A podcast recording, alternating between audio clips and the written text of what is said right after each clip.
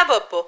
Le système scolaire est en train de fendre en deux. Puis, on n'en parle pas. C'est rendu normal. On ferme les yeux comme si ça n'existait pas. Mais c'est nos enfants qu'on envoie se faire formater, pas des ordinateurs.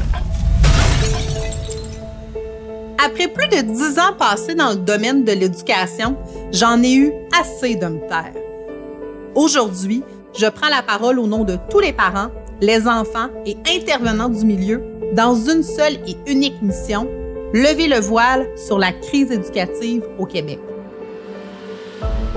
Inspirant, savoureux et franchement audacieux, le podcast Entre deux guillemets, c'est non seulement la voix du ras-le-bol collectif, mais c'est surtout l'espoir d'un avenir meilleur pour nos adultes de demain. Puis promis, on fera pas juste brasser les affaires, on va aussi les faire bouger pour vrai. Parce que la détresse éducative, c'est pas un mythe ou un argument politique cute. C'est la réalité pour bien des familles au Québec. Je suis Marie-Sophie Guillemette et je dis ensemble, soyons le changement. Salut! Bienvenue à un nouvel épisode de podcast Entre deux guillemets. Cette semaine, je te parle d'un sujet vraiment incroyable que j'ai à cœur, qui me fait dresser le poil sur les bras.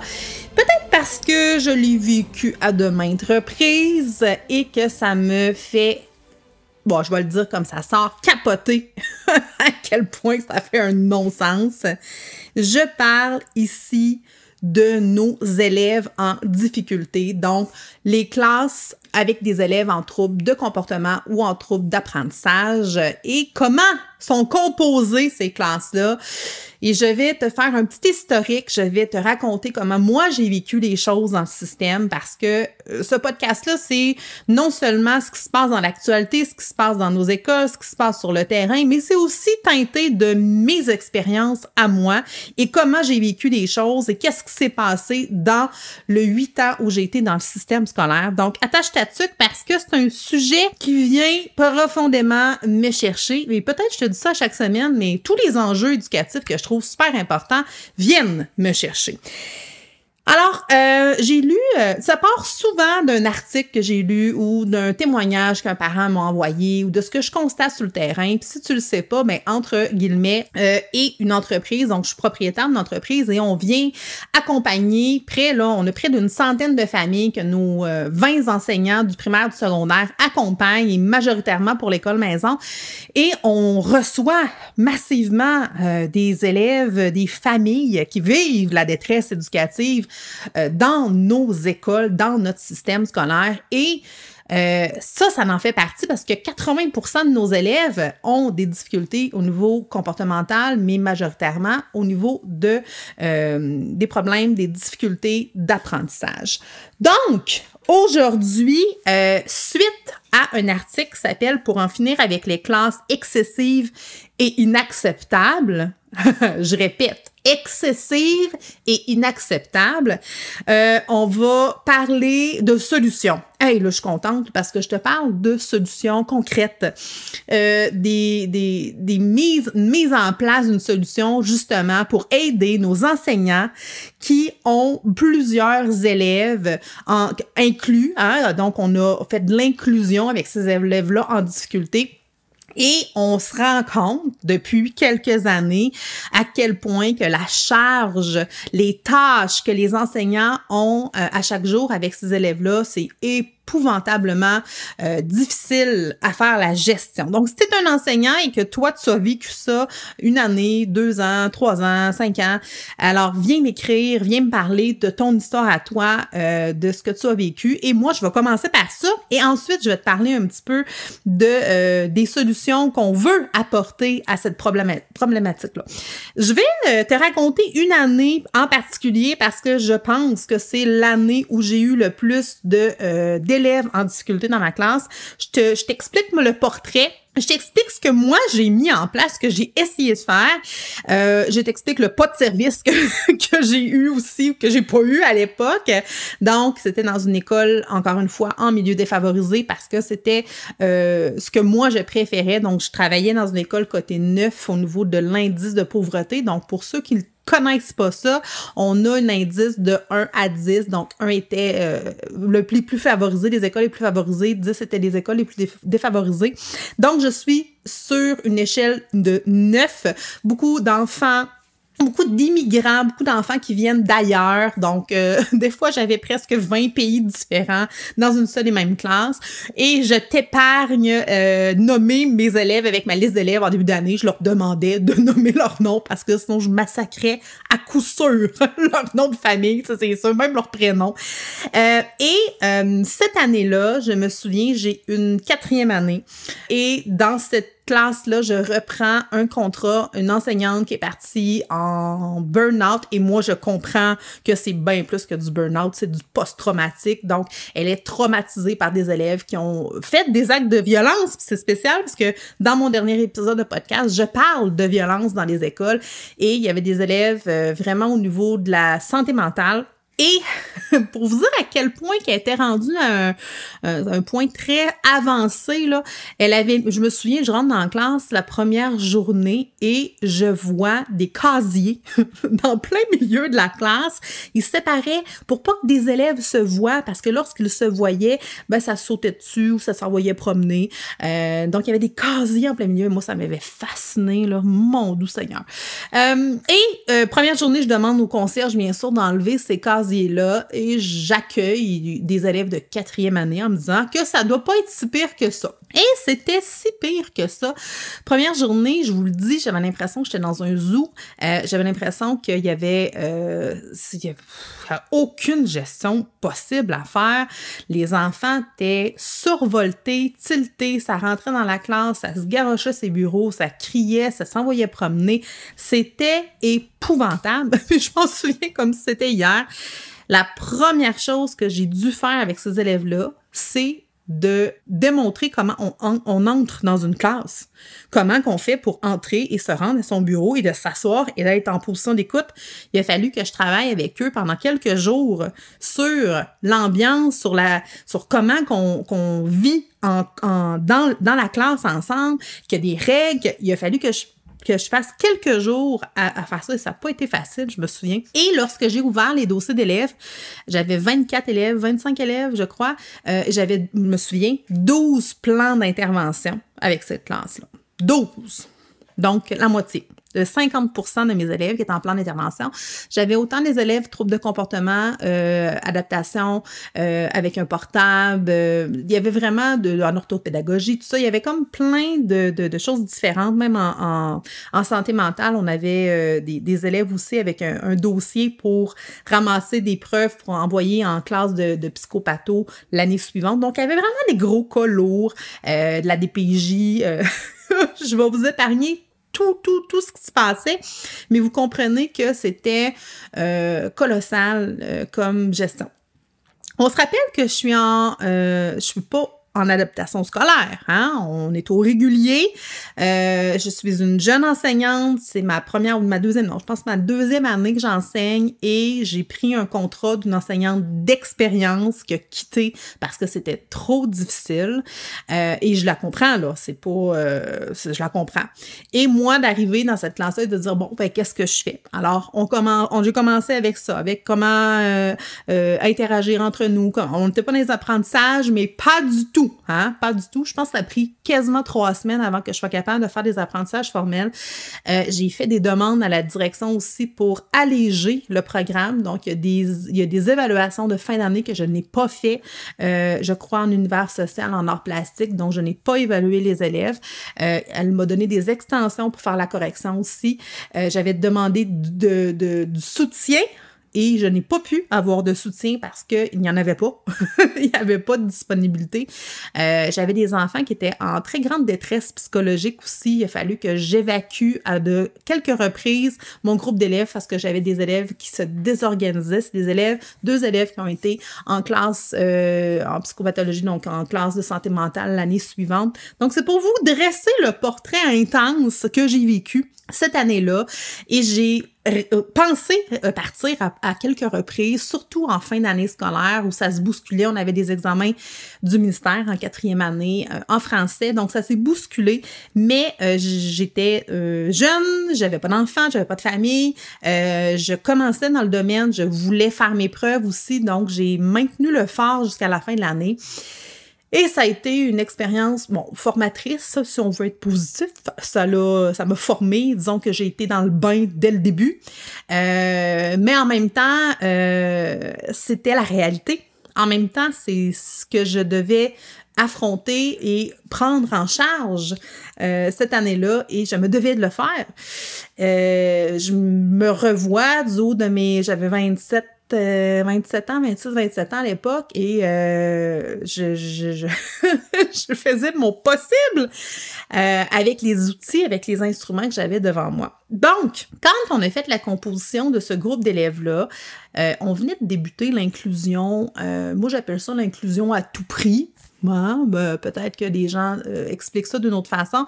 Moi, j'appelle ça l'inclusion à tout prix parce qu'on a voulu absolument inclure les élèves euh, euh, d'adaptation, les élèves qui avaient des difficultés dans les classes de réguliers, en nous promettant à l'époque du soutien orthopédagogique, TES, orthophoniste, psychologue, psychoéducateur. Alors, c'est une promesse de, et finalement, ben, cette promesse-là n'est jamais vraiment arrivée. On s'est ramassé à faire la gestion très que seul. Puis des ressources, il y en a, il y en a juste pas suffisamment. Et des fois, dans une école, quand on a une TES pour 400 élèves, euh, ben là, elle va y aller à la priorité. Donc, on va y aller vers les élèves qui sont dans la violence physique. Euh, et lorsqu'il y a d'autres types de détresse, on va laisser couler parce que c'est pas prioritaire. Donc, une TES 400 élèves, ça fait pas de sens. on s'entend qu'elle peut pas être partout, surtout dans les écoles défavorisées où il y a parfois plus de détresse euh, psychologique et, de la violence physique. Bref, euh, l'inclusion à tout prix. J'en ai parlé dans les autres épisodes, j'en reparle encore parce que ça me euh, dérange profondément qu'on parle d'inclusion quand on nous met pas euh, les outils, tous les outils, là, pas juste les, ressources humaines, mais euh, au niveau de, la technologie, au niveau de, de, de, de, tout, là, on, on nous, on, nous met ces élèves-là, des fois qui comptent pour deux élèves dans nos classes, et on nous dit, entre parenthèses, ou on nous dit pas, ben débrouille-toi Hein, tu te dois de te débrouiller et de favoriser la réussite et de faire de la différenciation pour ces élèves-là. Bref, dans l'article de journal que j'ai lu récemment pour en finir avec les classes excessives et inacceptables, c'est vraiment ça, là, les deux, les, les deux mots qui représentent vraiment très, très bien ce type de classe-là, c'est des classes excessives et inacceptables. Et je vais mettre en parenthèse que souvent, ben, les, c'est les jeunes enseignants qui débutent dans la profession qui se ramassent avec ces classes-là parce que ben, les enseignants seniors, ça fait plusieurs années, ben, qui veulent pas nécessairement avoir à faire la gestion parce qu'ils savent qu'est-ce que ça représente, ces types de, classes d'élèves-là, donc ne veulent pas avoir ça. Fait dans leur composition de groupe, ben, on se fait des beaux groupes. Et pour les personnes qui viennent pour un an, euh, qui viennent remplacer vont mettre des classes euh, avec plus d'élèves en difficulté. Ou des fois, il y a des enseignants qui ont la réputation d'avoir cette facilité-là de faire la gestion, d'accompagner des élèves en difficulté. Ah, ça, c'est la réputation que moi, j'avais au niveau de ma commission scolaire. Petite parenthèse, quand je me présentais euh, pour avoir une tâche enseignante, donc j'appelle ça la, loterie des enseignants début d'année là, pour avoir un... Avant d'avoir un poste, là, vraiment avoir une tâche, là, mais euh, à chaque fois qu'on expliquait qu'il y avait des classes difficiles, les regards se retournaient vers moi. Fait que j'avais comme ce, cette étiquette-là de m'occuper des classes euh, euh, difficiles. Bref, on a vraiment une façon très particulière selon la convention la convention collective des enseignants euh, de créer les groupes et euh, c'est des critères euh, c'est ça c'est des critères sur papier mais dans la réalité c'est pas comme ça que ça marche je vous le dis là ça dépend de l'enseignant, ça dépend euh, des enseignants de l'année dernière, ça dépend de la direction, ça dépend d'un paquet de facteurs. C'est pas nécessairement euh, euh, mis en place dans toutes les écoles selon les critères de la convention collective. Je, je vous dis ça comme ça.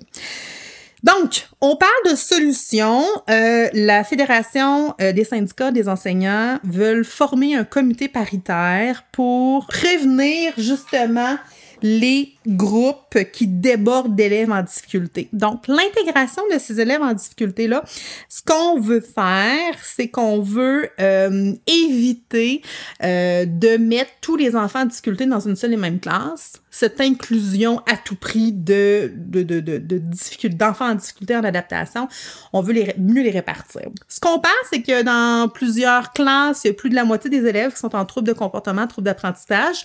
On se rappelle mon histoire, moi, ce que j'ai vécu ça a été une année où j'ai eu la moitié de mes élèves qui, qui avaient des euh, difficultés. Et on veut revoir la composition des classes.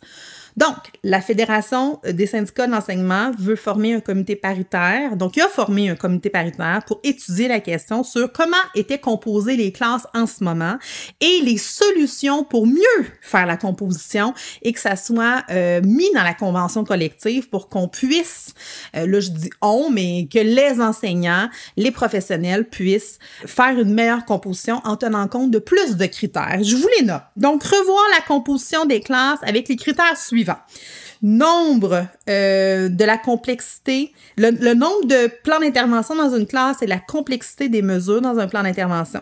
Le nombre d'élèves en modification, donc les élèves en modification, c'est ceux qui ont déjà fait un redoublement, mais qui sont encore euh, très faibles au niveau des compétences. Donc, on fait, on prend une décision de modifier. Donc, au lieu de faire la cinquième année, donc il va faire euh, du deuxième cycle. Donc, c'est en modification. Donc, le nombre d'élèves qui sont en modification, les groupes multiniveaux, donc qui font, mettons, la 5 6 année ou la 3-4e année, élèves handicapés ou, euh, ou les difficultés d'apprentissage, d'adaptation, les élèves en non-redoublement. Donc, il y a des élèves qui ont déjà doublé, qui ne peuvent pas doubler une deuxième fois, donc prendre ça en considération.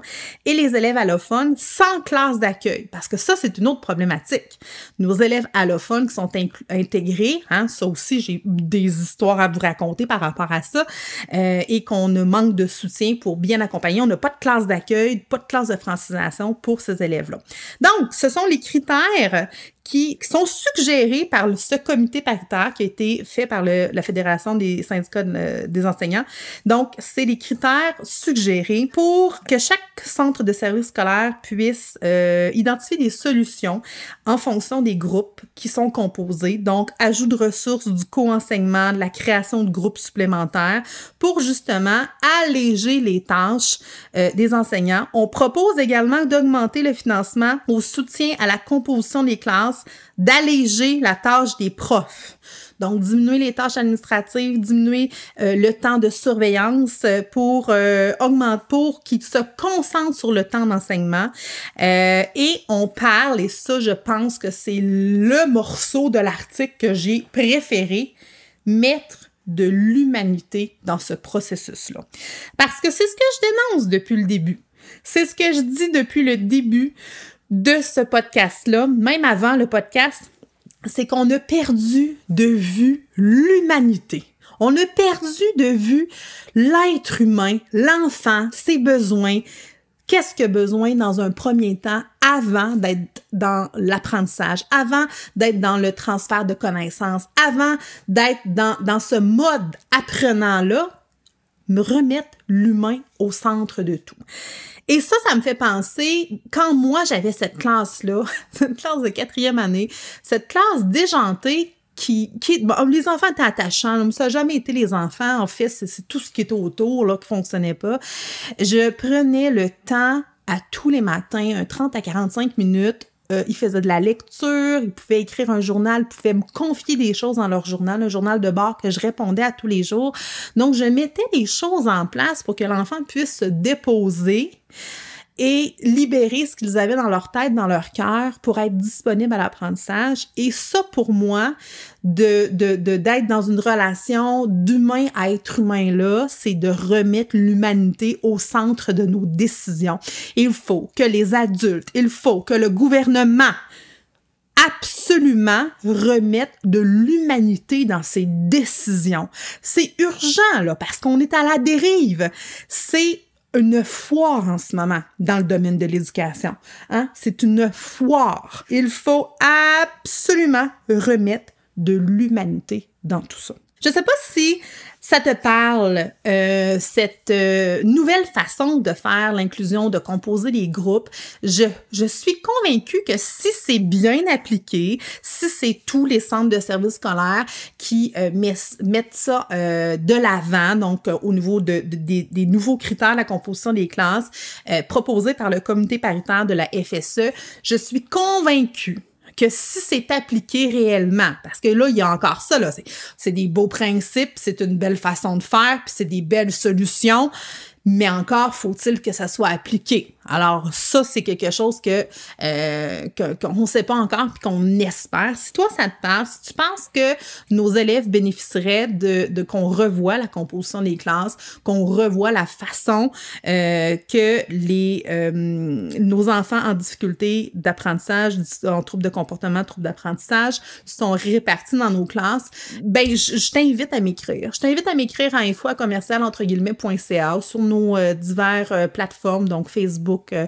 Instagram, entre guillemets. Je t'invite à venir nous écrire pour nous parler de de ton témoignage, ta façon de voir les choses, ton opinion. Euh, tu n'hésites pas à joindre également le groupe de la coalition hein, pour une éducation alternative, inclusive et consciente. On en parle de ces enjeux-là, hein, de, de ces classes, de, de la composition de nos élèves en troubles de comportement, troubles d'apprentissage. On en parle, on parle de ces enjeux-là. C'est super important qu'on en débatte et qu'on trouve des solutions. Puis si, moi, cette solution-là, je la trouve extraordinaire, mais pourquoi qu'on pourrait pas venir dire, nous autres, on approuve en tant que population, en tant que parents, en tant que professionnels, nous, on approuve cette solution-là. Faites-le maintenant. Mettez-la en place. Donc, la coalition sert à ça, sert à prendre position, sert à débattre, sert à trouver des solutions, puis à, mettre en lumière les solutions qui existent ou les gens qui ont trouvé des solutions pour améliorer notre éducation. C'est super important que tu te joignes à cette coalition-là. Euh, si jamais tu vis des euh, choses dans le système comme parent avec ton enfant du primaire, du secondaire, puis tu te dis, oh mon Dieu, je suis tannée, ça marche plus, euh, je suis plus capable. Ben, nous, chez, entre guillemets, on est l'alternative au système scolaire. On se positionne comme l'alternative, que ce soit par l'enseignement privé, l'école maison, euh, peu importe, on a d'autres euh, services privés et semi-privés à te proposer. Visite entre guillemets.ca, www.entre pour voir nos services ou viens m'écrire, viens nous dire, hey, moi, je vis telle situation c'est difficile en ce moment parce qu'il se passe telle, telle, telle chose, j'ai besoin d'aide. Puis nous, ben, on va te proposer des solutions pour justement que toi, en tant que parent, tu te sentes mieux, mais surtout que ton jeune se sente mieux, puisse s'épanouir, progresser à l'école. Fait que viens vers nous, n'hésite pas. Je suis toujours à la radio tous les mardis entre 10h15, 10h45 à choix Radio X 98.1. Viens m'écouter, viens me donner ton opinion parce qu'on parle des enjeux et on parle justement de euh, la composition des classes qui doit arrêter, qu'on doit arrêter Hein? qu'on doit arrêter de se voiler la face, de se cacher le visage, de mettre la tête dans le sable. Il faut regarder ça en face, dire, OK, on a cette problématique-là, maintenant, on a des solutions, mettons-nous au travail, euh, faisons de ces euh, solutions une réalité dans l'éducation au Québec. Je te remercie beaucoup, on se reparle la semaine prochaine. Je te remercie infiniment d'avoir écouté cet épisode de podcast. Si t'es pas encore abonné, je t'invite à le faire dès maintenant. N'oublie pas de joindre sur Facebook notre grand mouvement éducatif, la Coalition pour une éducation alternative, inclusive et consciente. Je te rappelle que tu peux communiquer avec nous en tout temps sur une de nos plateformes pour voir comment on peut t'aider à vivre une éducation alternative à ton image, que tu sois prof, intervenant ou parent. J'ai très hâte de te retrouver la semaine prochaine pour un autre épisode. À bientôt!